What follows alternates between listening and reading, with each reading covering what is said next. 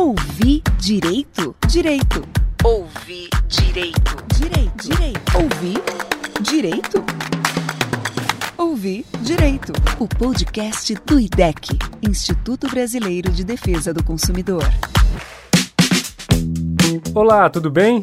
O IDEC vem realizando uma série de lives na internet reunindo especialistas e convidados para discutir os temas relacionados ao direito do consumidor no contexto da pandemia. E agora você pode ouvir uma versão com os melhores momentos dessas lives aqui no podcast Ouvir Direito, pela sua plataforma favorita ou no próprio site do IDEC.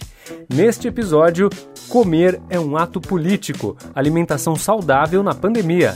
Para debater esse tema, o nutricionista do IDEC, Rafael Arantes, a chefe nutricionista, ativista e apresentadora Bela Gil e a jornalista, editora do blog Comida de Verdade, Juliana Carreiro. Entre os temas, você vai ficar sabendo mais sobre uma comparação entre os preços dos alimentos ultraprocessados e alimentos in natura e orgânicos, a chamada comida de verdade, e o que está por trás dessa diferença de preços, como resolver o problema da alimentação no Brasil, como encontrar comida de verdade durante a pandemia, o que comprar, como armazenar e como tornar o ato de cozinhar algo mais prático e prazeroso. Rafael, Bela, Juliana, agora é com vocês. O Ouvir Direito está começando. Olá. Olá. Oi, Juliana. Oi, Rafael. Oi, Juliana. Oi, Bela. Gente, eu vou começar com um dado preocupante. A partir de 2026, a alimentação saudável será mais cara do que a não saudável. Ou seja, carnes, frutas, verduras, legumes devem se tornar mais caros do que salsichas, doces, e outras guloseimas e ultraprocessados já daqui a seis anos. A constatação é de uma pesquisa conduzida por um grupo de cientistas brasileiros que mediou e comparou a variação dos preços de 102 tipos de alimentos mais consumidos no Brasil, no período entre 1995 e 2017. As nutricionistas Ana Paula Bortoleto e Laís Amaral Martins, colegas de trabalho do Rafael no IDEC, apoiaram o estudo. Bela, Rafael, por que a comida saudável vai se tornar mais cara do que aquela que a gente chama de porcaria, né? Bom, eu acho que isso tem muito a ver com o estilo de produção, com o nosso sistema alimentar, que hoje né, visa muito mais o lucro do que realmente a vida ou a, a questão de matar a fome das pessoas, né? Porque a gente sabe que 70% da comida que chega no nosso prato, né, da comida de verdade, é, as frutas, legumes, verduras, ah, os cereais, Uh, não todos, mas 70% dessa comida vem da agricultura familiar. E a agricultura familiar, infelizmente, não recebe os, o mesmo incentivo que o agronegócio, né? Que muitas vezes recebe incentivos fiscais uh, para a produção e, e, são, na verdade, é, produzem né, cereais para exportação, né, 70% da soja produzida no Brasil vai parar na China para alimentar os porcos. E aí a gente sabe que esses produtos, né, os porcaritos, alimentos ultraprocessados e tal, a base deles são uh, feitos de cereais, desses cereais, ou soja, milho, trigo, cana-de-açúcar, que são, inclusive, as monoculturas que mais recebem né, agrotóxicos no Brasil. Se a gente for entender o mercado de agrotóxicos, 70% do agrotóxico é utilizado no milho, na soja e na cana, e no algodão também. Eu acho que é muito claro que se a gente não, não tiver políticas públicas para fomentar e incentivar a produção de comida de verdade, a comida hum, porcaria, né, a comida ultraprocessada, ela vai ser mais barata por causa de todos esses incentivos. Que o, o cereal que está na prateleira do supermercado, ele foi produzido com milho subsidiado pelo governo. E a alface né, não teve nenhum tipo de incentivo. Então, essa é, é, é, a questão, acho que é a base assim da, da resposta. Mas, enfim, eu acho que na verdade não é nem começar do mesmo. A gente precisa taxar os ultraprocessados, a gente precisa fazer, a gente precisa é, não incentivar o consumo desses alimentos, porque a gente sabe que isso causa um grande problema na saúde da população, que no futuro também vai gerar um, um custo né, oneroso para o Estado, porque a gente vai ter que cuidar dessas pessoas que vão estar com câncer, é, diabetes, hipertensão e por aí vai. Então, é, incentivar a agricultura familiar, a comida de verdade, a produção agroecológica, orgânica, é um investimento que o Estado pode fazer para a sua população. É, muita gente, quando perguntada por que, que não come comida saudável, atribui ao preço alto, né? Então, assim, talvez o preço seja uma forma de estimular ou desestimular o consumo de alimentos saudáveis ou ultraprocessados, né? Eu trago dois exemplos concretos, muito práticos, que a gente tem aqui, trabalha, defende no IDEC junto com outros parceiros, que são, por exemplo, refrigerantes e agrotóxicos, eles recebem isenção fiscal. Isso significa que o Estado brasileiro, isso não é de agora, mas vem historicamente fazendo isso, concede benefícios fiscais, ou seja, todos os cidadãos pagam imposto, seja no imposto de renda, sejam as empresas que recolhem, mas é, tanto para a indústria de refrigerantes quanto para de agrotóxicos, eles na maior parte não pagam imposto, e no caso dos refrigerantes especificamente, também tem um benefício de crédito para que os refrigerantes sejam produzidos. Então, quando a gente fala de preço de determinados elementos, a gente tem que entender também aquilo que faz com que seja mais caro ou mais barato para as pessoas. E é isso que essa pesquisa que você comentou no início, Juliana, é, que foi feita em parte por pesquisadores aqui do IDEC, em parceria com pesquisadores de outras universidades, está mostrando que a comida, aquilo que a gente defende como comida de verdade, que é basicamente o arroz, feijão, frutas locais que valorizam a nossa biodiversidade, que valorizam a cultura de determinadas regiões que a gente tem, estão sendo trocadas pelos ultraprocessados, refrigerantes que têm esses subsídios. E a mesma coisa acontece com agrotóxico. Bela, você acha que o preço, aumentar ou abaixar o preço, é uma forma de fazer sim com que a população opte por um tipo de alimento ou pelo outro? Com certeza, eu acho que a gente tem algumas coisas que influenciam né, na, na compra é, e na escolha eu acho que muita gente hoje está se conscientizando mais sobre aquilo que consome, o impacto, né, principalmente da nossa alimentação, não só na nossa saúde, mas também no meio ambiente. E isso é uma parte da, da tomada de decisão, porém é uma parte muito ínfima da, da população. Mesmo, a gente, mesmo pessoas com condições financeiras que podem é, procurar alimentos mais saudáveis, alimentos orgânicos, muitas vezes preferem comprar alimentos ultraprocessados processados, preferem consumir é, fast food, e isso a gente entende também como uma questão é, cultural, né, estrutural da nossa sociedade, que foi abrindo espaço né, para essa comida ultraprocessada. Mas com certeza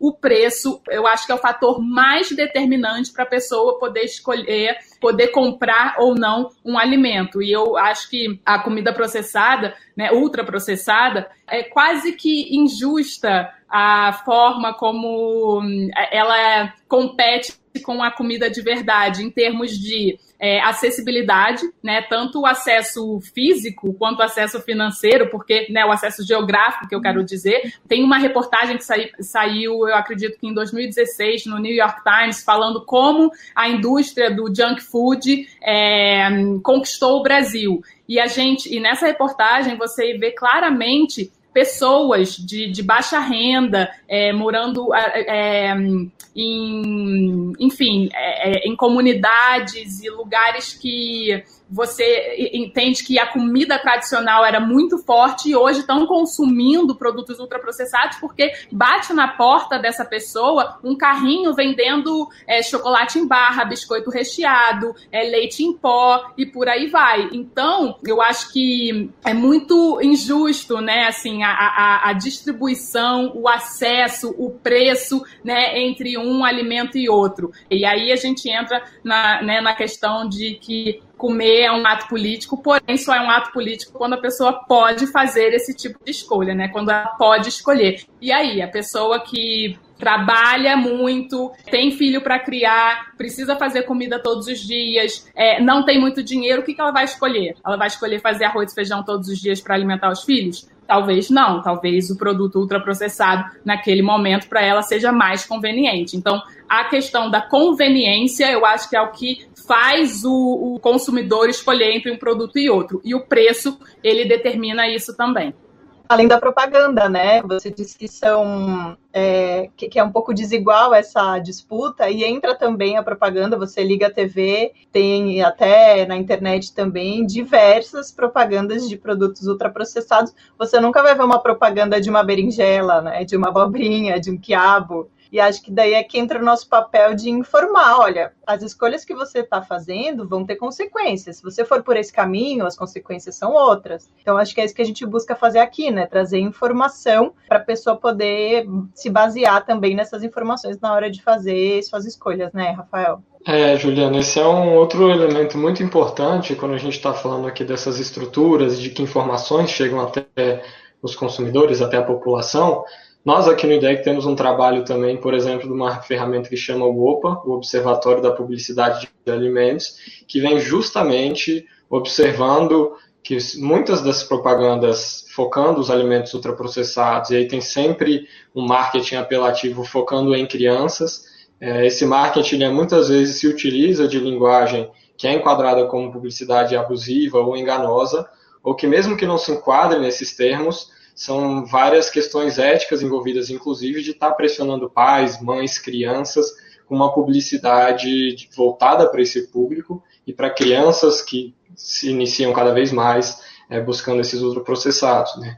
E essa questão que a Bela vinha comentando anteriormente, acho que é, é importante a gente destacar também né, o outro lado dessa história, no sentido de que que bom né, que as pesquisas indicam que aqui no Brasil a gente ainda come bastante arroz com feijão, a gente tem uma diversidade gigantesca de frutas e preparações. A Bela muito bem sabe disso, né, faz várias preparações, então tem uma aplicação muito prática disso também, de que a comida de verdade ela é prática, ela é acessível, ela é gostosa, ela é saborosa, ela envolve várias outras questões e várias outras dimensões, que não só o aspecto de saúde, que melhora a qualidade de vida das pessoas, mas tem toda uma questão. A gente está, por exemplo, agora entrando em junho, na época junina, né? então comer é cultura, comer é afeto, comer é identidade de um povo. Então a gente tem que destacar muito isso também, de fazer essa dissociação do que, que é um marketing, por exemplo, uma família se sentar em torno de uma mesa para endeusar uma garrafa de refrigerante, isso nunca estava posto em culturas. Isso não é um ato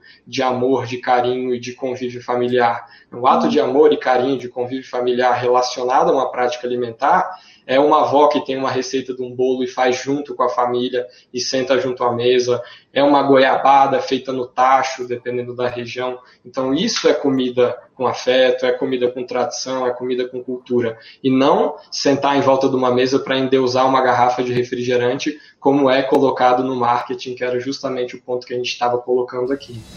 Ouvir Direito, o podcast do IDEC chegou um comentário aqui um pouco sobre o que a Bela falou, de, dos elementos que fazem com que as pessoas prefiram os ultraprocessados. Um comentário da Jaqueline Rockberg. Ela diz que a falta de habilidade, né, o fato de não saber cozinhar, também pode influenciar nessa escolha, né? Porque a indústria vende muito essa facilidade, né?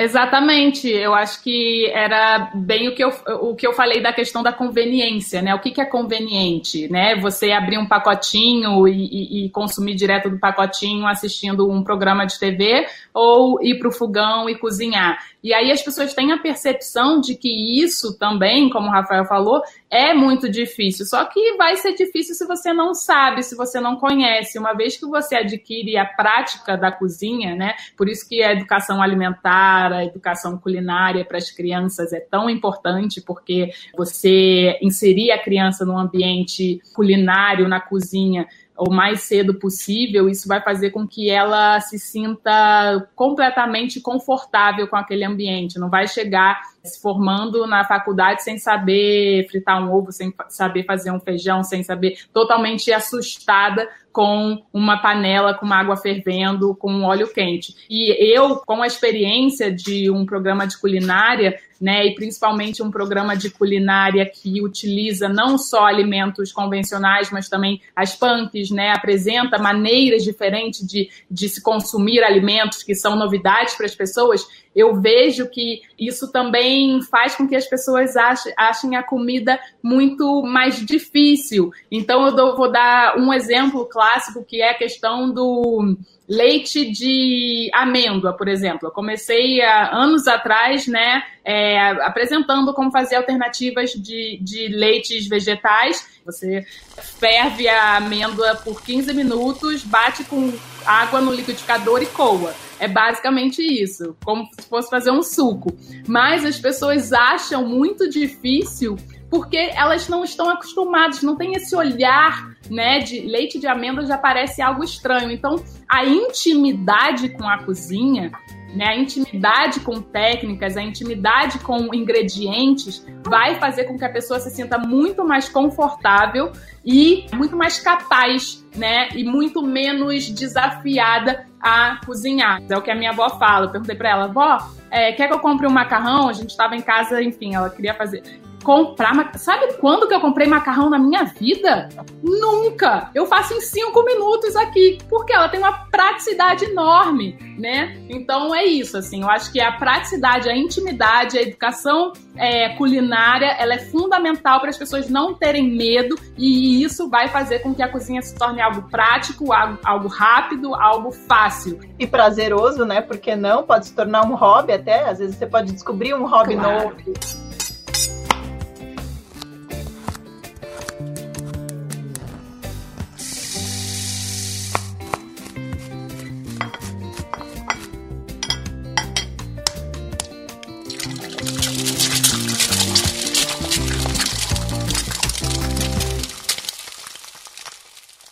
Orgânicos, ter a própria horta de temperos, eliminar ou reduzir carnes e laticínios, restringir processados industrializados em nível individual pode ajudar. Mas quando a gente pensa para fora das nossas cozinhas, o que, que resolveria o problema da alimentação no Brasil? Mudar apenas os nossos hábitos pessoais é suficiente para realmente fazer a diferença? As mudanças individuais são fundamentais. Acho que cada um tem que fazer o seu pedacinho da, da coisa, né? Quem tem a possibilidade de plantar uma horta em casa, ótimo. Quem já tem acesso a esse fluxo de alimentos orgânicos agroecológicos, excelente também. Mas a gente não pode cair no erro, e é isso que muitas vezes a, o discurso da indústria, que era um pouco do marketing que a gente estava comentando aqui, coloca a responsabilização nas pessoas, nos indivíduos. Quando a gente tem, por exemplo, que os grandes poluidores não são as pessoas, mas são as indústrias que têm práticas que são completamente é, prejudiciais para o meio ambiente. Quando a gente fala de saúde, a mudança que a gente observa, a gente tem que sempre conversar sobre essa questão do, sobre o ponto de vista das políticas públicas. Então, o Brasil, assim como outros países no mundo, vem o sobrepeso e a obesidade avançando e nenhum país ainda foi capaz de, com uma forma única, solucionar o avanço das doenças crônicas que estão muito relacionadas aos hábitos alimentares. Então a gente precisa sim que as pessoas individualmente adotem escolhas, hábitos alimentares, hábitos de vida que sejam mais saudáveis e mais sustentáveis, mas a gente precisa que o conjunto de medidas, de incentivos e estímulos que a gente tem hoje seja revertido. Tem outro ponto muito importante quando a gente fala de informação, os rótulos os rótulos dos ultraprocessados que a gente tem hoje aqui no Brasil, eles muito mais destacam essa parte do marketing, do apelo, e que induz muitas vezes não só crianças, mas jovens e adultos ao engano e ao erro, porque a gente não tem informação adequada nos rótulos, com informações de advertência, que destaquem para os consumidores informação sobre as, os ingredientes que estão lá, como por exemplo sal, gordura, açúcar e outros aditivos, aditivos e, e, conservantes químicos que causam riscos à saúde. Essa é uma luta nossa aqui do IDEC também, que a gente já está há mais de cinco anos apresentando com apoio da sociedade, diferentes sociedades de defesa do consumidor, de saúde, associações médicas e outras organizações que defendem uma alimentação saudável e adequada, rótulos mais claros e acessíveis com as advertências, para que a população tenha o direito de saber aquilo que ela está comendo. Mas a gente já está passando por diferentes lugares aqui que a alimentação ela envolve várias coisas, como a gente falou aqui, envolve prazer, envolve cultura, envolve saúde, mas a alimentação ela é também um direito, é um direito desde 2010 previsto no artigo 6 da nossa Constituição. Então, é também dever do Estado assegurar para toda a população uma alimentação que seja saudável e que seja sustentável. Bom, tudo isso que o Rafael falou é super importante, super relevante a questão da nossa alimentação, da má alimentação no Brasil, ela é completamente estrutural né? E ela vem de uma construção de políticas públicas que é, claramente incentivam muito mais o setor do agronegócio do que o setor da comida de verdade. Então, por uma questão econômica, como se o brasileiro fosse botar no, no, prato na hora da janta o PIB, né? Vamos comer o PIB. Não necessariamente isso é algo que a gente devia estar se preocupando muito, né? A gente devia estar se preocupando realmente com aquilo que importa, que é a comida na mesa mesa do, do consumidor. Eu acho que também vale ressaltar a cultura, né? Que a gente foi perdendo a tradição da mesa de jantar, a gente foi perdendo a, a, tradição de comer comida vindo da terra, né, alimentos mais, uh, mais naturais e por uma questão de, de status, né, para muitas famílias era muito legal você conseguir comprar um refrigerante, era muito legal você conseguir comprar um, um, um biscoito recheado, é, comprar algo diferente. E que no começo ok, era algo eventual, não ia fazer muita diferença na sua saúde, não ia fazer muita diferença, enfim, mas agora virou rotina, né? Então, esses alimentos, eles, eles afastaram o arroz e feijão e é, entraram, né, roubaram o cenário da alimentação brasileira. E, por último, eu acho que também vale ressaltar que a educação alimentar é uma forma da gente realmente mudar o nosso sistema né, é, através das nossas crianças. Então, a gente não pode achar que comida de criança é comida porcaria. A gente não pode achar que uma, uma criança que come é, arroz, feijão e brócolis e frutas e, e que pede uma fruta de lanche, que prefere beber água do que refrigerante, essa criança é uma criança triste, é uma criança é, que vai ser revoltada quando crescer, é uma criança que, enfim, não é feliz. Isso não cabe, não dá mais para ser assim, né? A gente precisa entender que comida de criança é comida de verdade também. Eu poderia ficar aqui horas falando só sobre esse assunto, porque eu tenho em casa um rapazinho de seis anos que só conhece comida de verdade, que não sabe reconhecer um ultraprocessado, que vai comigo, ia na época, antes da pandemia, ao mercado, via todos os personagens que ele gosta nos, nas embalagens e não sabia que aquilo era comida. Ele não, até hoje ele não sabe e tá aí super bem, feliz da vida. Com certeza não dá para falar que ele é um garoto triste, pelo contrário, super saudável. Só um parênteses. IDEC, Instituto Brasileiro de Defesa do Consumidor. Eu vou começar, Bela, Rafael, vou começar com a Adriane Hauman. A educação alimentar deveria ser mais presente na formação dos profissionais de saúde e dos professores, para formar uma nova geração que saiba fazer escolhas alimentares. O que vocês acham sobre isso, Bela, Rafael? É, sem dúvida, acho que o comentário é, da Adriane é fundamental. Né? Acho importante destacar também que a gente tem um acúmulo desse campo da educação alimentar e nutricional aqui no Brasil muito bacana, muito interessante. Existem é, algumas construções, a gente tem inclusive um marco, chama Marco Dian, voltado para profissionais da saúde, né, especificamente, inclusive, o Marco de Políticas Públicas em Educação Alimentar e Nutricional. Existiu uma rede também chamada Ideias na Mesa, que muito discutiu sobre esse tema de como fomentar essas trocas, as práticas, e, e com certeza esse é um, é um tema fundamental na, prof, na formação profissional, não só dos nutricionistas, mas de profissionais é, da saúde em geral e da educação também, assim como é, da a educação alimentar e nutricional ela pode ser aplicada e entendida também pelas pessoas. Então, a educação associada a esse conjunto de medidas que a gente está comentando aqui, na formação profissional, mas também na, na aplicação prática, é importante e precisa ser dada a condição para esses profissionais também, né? Bom, vamos passar para a próxima pergunta. É do Fulvio Lermano. Ele diz: comida de verdade é fundamental. Um dos desafios é garantir a justa retribuição para quem cultiva a comida de verdade. Então a pergunta é: como garantir a justa retribuição para quem cultiva a comida de verdade? Eu acho que a gente fala muito né, da produção, é, como a produção no Brasil cresce e tal, e tal, como o agronegócio leva o Brasil nas costas e é muito importante para a economia e tudo mais. Porém, não necessariamente, como eu falei antes, isso é o que coloca comida no prato das pessoas. A gente sabe que a gente tem uma produção excedente de alimentos para é, a gente poderia estar alimentando todos os seres humanos. Ninguém deveria estar passando fome, não por falta de alimento, porém a gente desperdiça muito, muitos alimentos né, em toda a cadeia.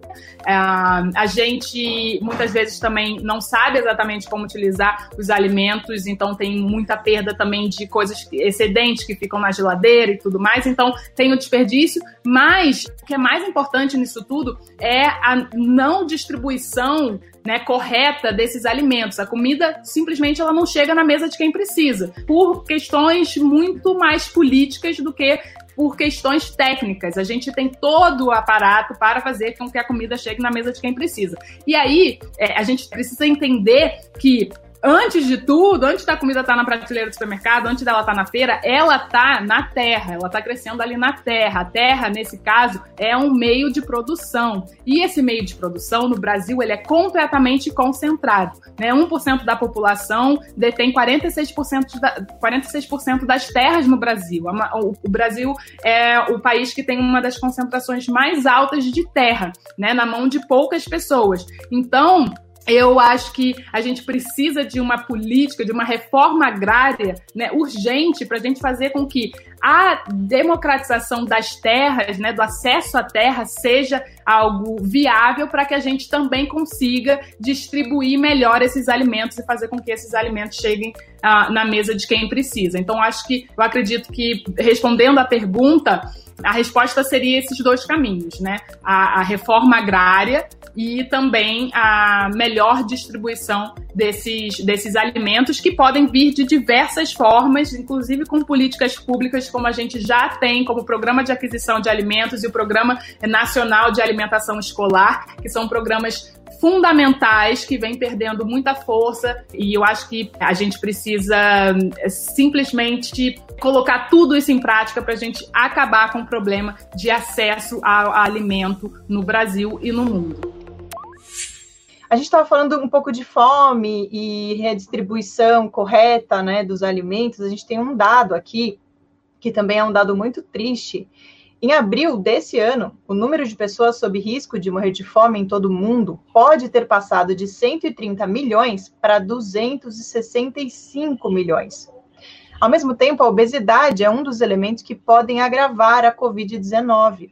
Pessoas com menos de 60 anos com obesidade têm probabilidade de morte bem maior do que as não obesas. Que políticas de segurança alimentar podem ser implementadas para minimizar os impactos da crise alimentar que estamos entrando? Bom, eu começo por aqui, então, para a gente olhar, e é uma realidade que está acontecendo não só aqui no Brasil, mas no mundo, de como a gente está, ao mesmo tempo, convivendo com dois problemas extremamente severos, extremamente graves, e que, em teoria, são antagônicos, mas que estão sim acontecendo no mesmo lugar e no mesmo tempo, que são a volta né, da fome e do risco de cada vez mais pessoas não tendo condições mínimas de se alimentar para garantir condições adequadas de vida, sem comprometer outras questões, como educação, saúde. É, isso é um fato muito é, preocupante. E, ao mesmo tempo, a gente tem no Brasil e no mundo o avanço do sobrepeso da obesidade e das doenças crônicas. Né? São duas faces muito preocupantes. É, aqui no Brasil, pelo menos a parte que dizia respeito a desnutrição, a subalimentação, a falta de acesso do alimento vinha em curvas completamente caindo, então, ao passo que o Brasil chegou a sair do mapa da fome, né, da FAO, mas são questões que voltam a aparecer principalmente quando a gente tem momentos de crise, a gente tem momentos de epidemia, de pandemia, são faces que a gente volta a ver de, de um arranjo alimentar que ele não está sendo capaz de produzir saúde e nem de garantir sustentabilidade. É esse o apontamento que a gente consegue observar. E a gente está vendo isso acontecendo na pandemia. Então, diversas famílias que perderam emprego ou que tiveram a, as relações é, alteradas estão é, com falta de acesso de alimentos. e por outro lado, essa questão que a gente já vinha comentando aqui de um sistema que vem cada vez mais oferecendo alimentos que não têm, não são saudáveis, não oferecem benefícios para a população. É importante a gente aproveitar esse período de isolamento para repensar a relação com a cozinha. Por quê? Eu acho que a pandemia, né, fazendo com que as pessoas é, fiquem em casa, é, se tornou também um convite para que elas descobrissem né, os seus talentos na cozinha. Eu acho que as pessoas, obviamente, é, se sentem atraídas a consumir alimentos mais ultraprocessados e a pedir comida e tudo mais. Porém, também uma das, é, das justificativas que as pessoas tinham para não ir para a cozinha era a falta de tempo. Então, eu acho que hum, essa consequência de ficar em casa, do isolamento social que a pandemia nos trouxe, talvez seja esse convite para, opa, eu vou tirar aqui um tempo para ir para a cozinha, né? Porque talvez isso abra outras portas. Então, se você tem criança em casa e a criança quer comer o biscoito, não compra o biscoito, faz um biscoito. Tem milhões de receitas de, de biscoito na internet, programas de culinária, né? Informação é o que não falta. Então, eu acho que é um momento né, super convidativo para você fazer essa transição, para você é, entender exatamente aquilo que você está comendo. Muitas vezes, né, vou dar uma palestra, pergunto, quem é que faz batata frita? Quase ninguém levanta a mão. E aí, mas não necessariamente as pessoas não comem fritura. É porque elas acham que fazendo batata frita em casa, bom, elas vão estar comendo uma fritura assim que, tipo, nossa senhora, não posso, não, não, não posso comer isso, é muito óleo, nunca vi tanto óleo na minha vida, né? Então, tem essa questão de você saber o que você está comendo. Se você fizer a sua própria batata frita, provavelmente você vai comer muito menos, porque um dá trabalho também para fazer, e segundo que você vai ver exatamente como é feito, né? Você precisa sim de bastante óleo para fazer batata frita. É normal, né? Da natureza da batata frita. Mas faça, porque senão a pessoa fala: não, não, não como fritura, não faço fritura, mas né, para no, no sinal, compra um pacotinho de salgadinho frito e, e, e come, né? Sem saber. Então, acho que ir para a cozinha é, faz com que você entenda melhor a sua alimentação. E eu acho que a, a, esse isolamento social pode ser um convite mesmo para você fazer o seu bolo, fazer o seu pão, fazer é, o seu biscoito e por aí vai. A Juliana Gomes, Juliana. ela diz, na verdade é um comentário, ela fala que ainda tem a indústria das dietas e o nutricionismo ela se preocupa muito com a quantidade de gente que não vê mais comida, vê nutrientes e tem medo de comer, fica obcecado por evitar açúcar, por exemplo. Então eu emendo um pouquinho do comentário sobre o cozinhar, né, que eu queria complementar um pouco com a Bela, já fazendo, pegando um pouco das reflexões muito interessantes que a Juliana trouxe. Muito tem se visto durante a pandemia, um, um dos apontamentos que já tem sido colocado em relação à mudança de hábitos é que de fato durante a pandemia as pessoas estão cozinhando mais em casa. Né? É difícil cravar ainda é, como que essas relações estão se dando, o que que mudou ou não na alimentação. Mas o que é fato que sim, as pessoas estão cozinhando mais em casa, assim como os pedidos de delivery aumentaram também. Então, é, a importância do cozinhar nesse momento e trazer outras reflexões também. Né? Então, especialmente para os homens, que a gente, no mínimo, refletir também sobre a sobrecarga desse papel de cozinhar, que historicamente já recai sobre as mulheres. Né? Então, da gente entender esses pedaços também sem romantizar é muito importante para a gente discutir e incentivar, né? colocar mesmo de fato para que esse momento do cozinhar seja um, momento prazeroso, seja um momento para envolver a família, seja um momento para envolver as crianças, seja um momento é, para os homens que historicamente ficam afastados desse processo de participar mais desse processo. É um momento importante mesmo para usar o cozinhar como uma forma de se conectar, de se alimentar melhor e, obviamente, entendendo que nesse momento que a gente está de pandemia é, é, um momento extremamente complexo para todas as famílias e para todas as pessoas. Quando a gente fala de preço, de custo, a gente começou falando da questão do preço. É bom lembrar que se a gente está falando de refeições diárias para uma família, almoço, jantar, gente, é muito mais barato você fazer uma compra no mercado com alimentos naturais e preparar refeições para a semana do que você pedir, por exemplo, por aplicativos de entrega em restaurantes, em lanchonetes, pizzarias, enfim, não tem nem comparação o quanto você vai gastar, mas você pode ter certeza que com os alimentos naturais, preparando a sua própria comida, você vai fazer muita economia, né, Bela? Com certeza. E eu queria falar, comentar um pouquinho o que o Rafael falou, que eu adorei. Estamos aqui, eu e você, Juliana, duas mulheres, mas ele trouxe essa questão da divisão de trabalho, né? Um homem. Então, eu queria te agradecer, Rafael, por pensar nas mulheres é, porque isso, inclusive, foi, fez parte da minha tese de mestrado. Eu escrevi sobre isso, eu escrevi sobre o trabalho não remunerado feito majoritariamente pelas mulheres, que é um trabalho não reconhecido, não valorizado, é, não remunerado. Então, a gente precisa mudar isso, e isso influencia muito também na saúde, porque a gente sabe que a comida de verdade é uma ferramenta de prevenção para várias doenças crônicas relacionadas à dieta, né, como câncer, diabetes, obesidade, hipertensão e, e a gente entende que se as pessoas pararem de cozinhar e, e, e transitarem para os ultraprocessados, como é o que está acontecendo hoje, a incidência né, dessas doenças aumentam. E então eu acho que a gente incentivando o ato de cozinhar, comida de panela, né, comida de casa, isso é muito importante. Porém, não pode deixar isso cair sempre no colo, nos ombros, né, das mulheres. Agora, muita coisa tem gerado dúvida durante a pandemia com relação a o que comprar, eu devo comprar mais coisas, eu devo estocar, é, o que, que, eu compro, como é que eu armazeno, como é que eu, eu congelo, não preciso congelar, como é que eu higienizo esses produtos.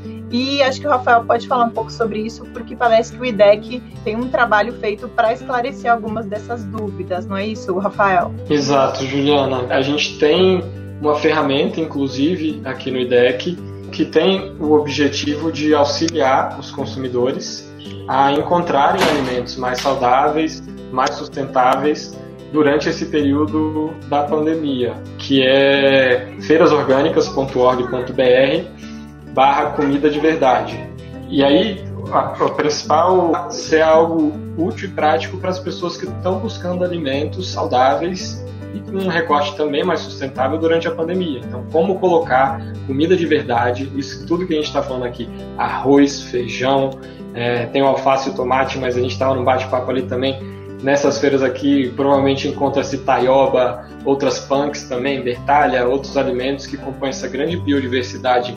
Entrando aqui no site que eu comentei, você pode procurar na sua cidade especificamente. Então, bom, no momento aqui, para fins de quarentena, eu estou em Brasília eu vou escrever Brasília aqui no navegador. Então, a pessoa escreveu aqui no, na parte do pesquisar, e aí aparecem diferentes iniciativas para poderem encontrar não só esses alimentos saudáveis, mas também estimular os agricultores familiares, os produtores orgânicos e agroecológicos que têm sido super impactados nesse momento. O Instituto Brasil Orgânico, que a Bela é vice-presidente, está junto nessa aqui também. Vários outros parceiros, eu não vou citar o nome de todos porque eu vou acabar caindo no engano de esquecer, mas temos parceiros em várias regiões que estão estimulando e também com outras iniciativas similares a essas para garantir alimento bom, limpo, justo, saudável e sustentável durante o momento de pandemia. Então a dica é: pega os alimentos aqui na plataforma e vai dar uma olhadinha nas receitas da Bela, que com certeza vai ser sucesso. Bela quer complementar? Eu queria falar que eu sou, bom, suspeita, né, para falar dessa ferramenta. Primeiro que eu sou super fã do IDEC já há, há muitos anos e é, pelo seu trabalho mesmo em defesa de nós consumidores, mas essa essa ferramenta é fundamental e eu tenho divulgado inclusive não só nas minhas redes sociais, mas pelo WhatsApp, pessoas que falam assim, Bela, mas pelo amor de Deus, agora onde que você está comprando comida? Eu falo, olha aqui, essa ferramenta é maravilhosa que você pode usar em qualquer lugar né, do, do Brasil. Eu queria só também falar para as pessoas né, da relevância dos agricultores agroecológicos, familiares, orgânicos para a nossa alimentação, para a nossa saúde. Então, esse é o momento da gente apoiá-los. Então, se você puder, né, se você tem condições, por favor, compre desses pequenos produtores, entre no site do IDEC, acesse o, o, mapa e, e, vá atrás de um produtor perto de você que a conveniência, muitas vezes, nesse caso, é muito maior, porque a, a comida chega na sua casa, diretamente na sua casa. E isso também, agora, é, em relação à pandemia, faz com que a gente se sinta muito mais seguro, porque a comida vinda, vinda direto do produtor, a gente sabe que passou por menos mãos, né? É, é um produto que saiu direto de uma propriedade chegou diretamente na nossa casa. A chance daquilo estar tá contaminado é muito menor.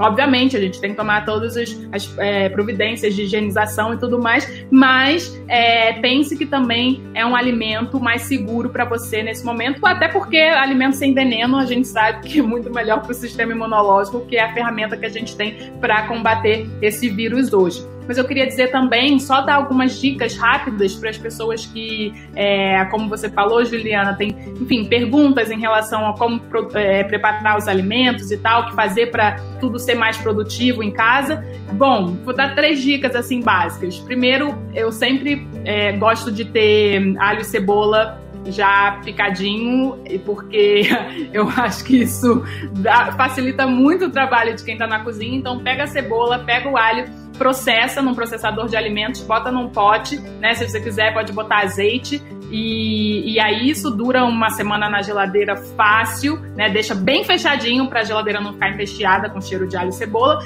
mas você pode usar isso durante a semana, né? Quando for fazer feijão, sopa, molho, faz uma quantidade suficiente para você poder congelar uma boa parte disso. Quando for fazer arroz, também faz uma quantidade boa, porque você come um arroz fresco num dia, no dia seguinte você pode fazer um bolinho, você pode fazer um hambúrguer, você pode fazer, enfim, diversas coisas. Eu acho que é, não necessariamente você precisa partir do zero todos os dias na cozinha. Você pode estar sempre abrindo a geladeira e utilizar aqueles, aqueles vegetais que você deixou na geladeira de um dia para o outro, que não usou, né, já pronto, já refogadinho, faz um, um bolinho de arroz com eles, por exemplo. Então, enfim, acho que a dica é essa é, aproveitar, usar a tecnologia, o congelador a seu favor e, e o processador para já deixar o pré-preparo meio pronto. Dicas valiosas, a da cebola e a do alho, acho que eu vou começar a fazer aqui em casa, porque acho que eu nunca piquei tanta cebola e amassei tanto alho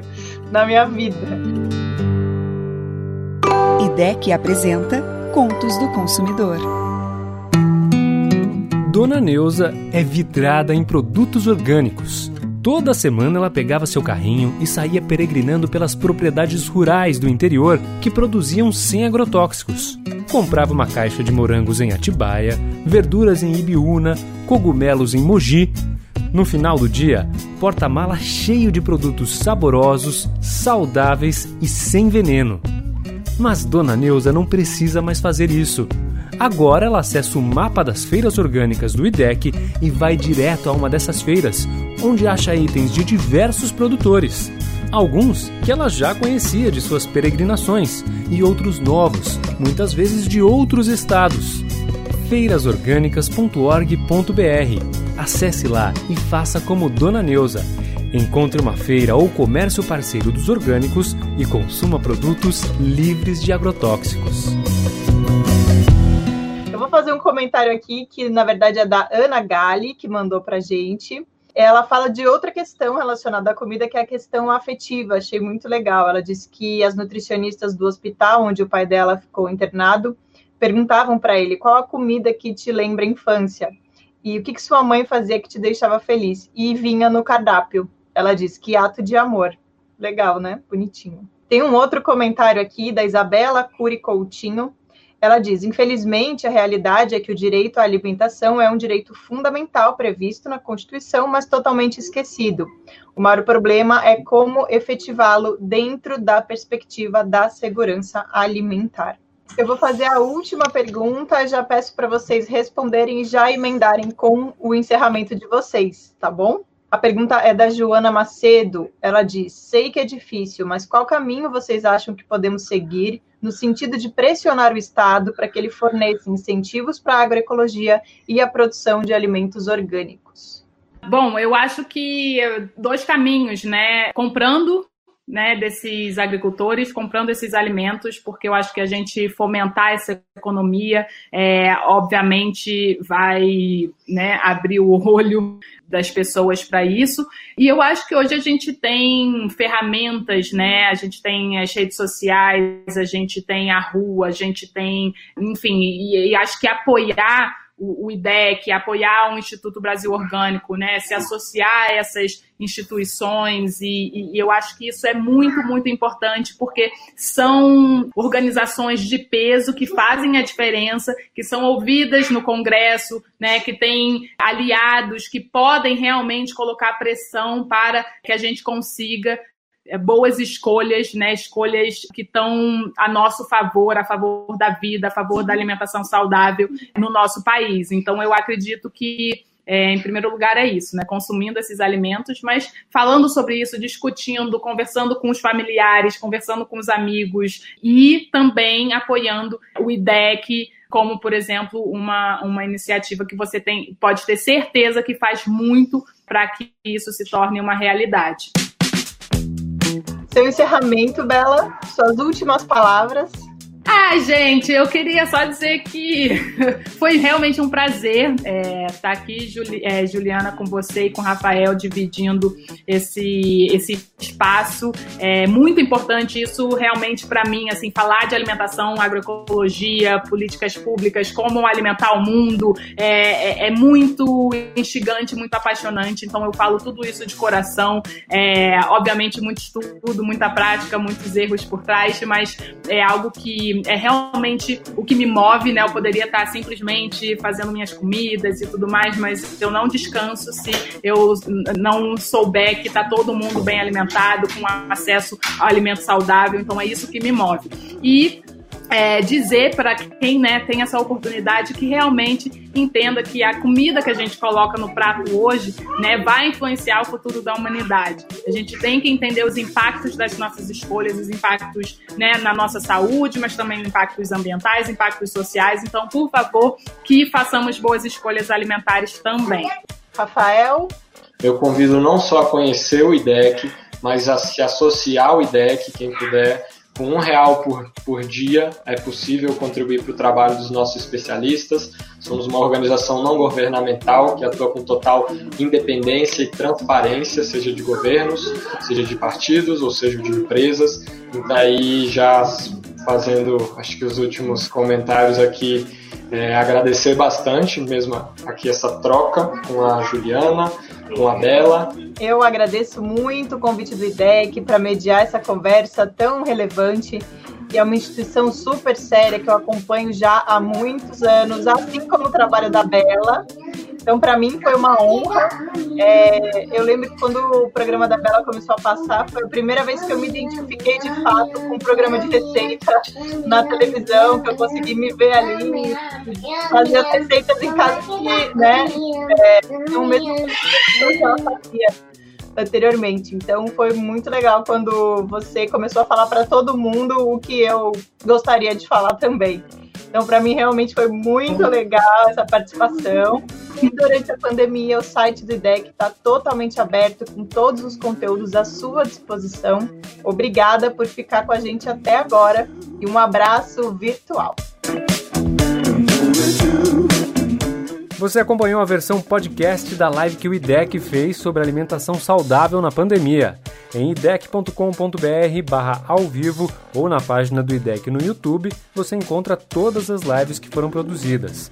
Tem também os outros episódios do Ouvir Direito, e inclusive quatro deles trazem o tema da alimentação, especialmente alimentação infantil. Ouça lá que vale a pena. Participaram dessa edição o Rafael Arantes, nutricionista e pesquisador do IDEC, a chefe, nutricionista, ativista e apresentadora Bela Gil e a jornalista do Estadão e editora do blog Comida de Verdade, Juliana Carreiro. Eu sou Regis Salvarani, valeu, aquele abraço, até a próxima.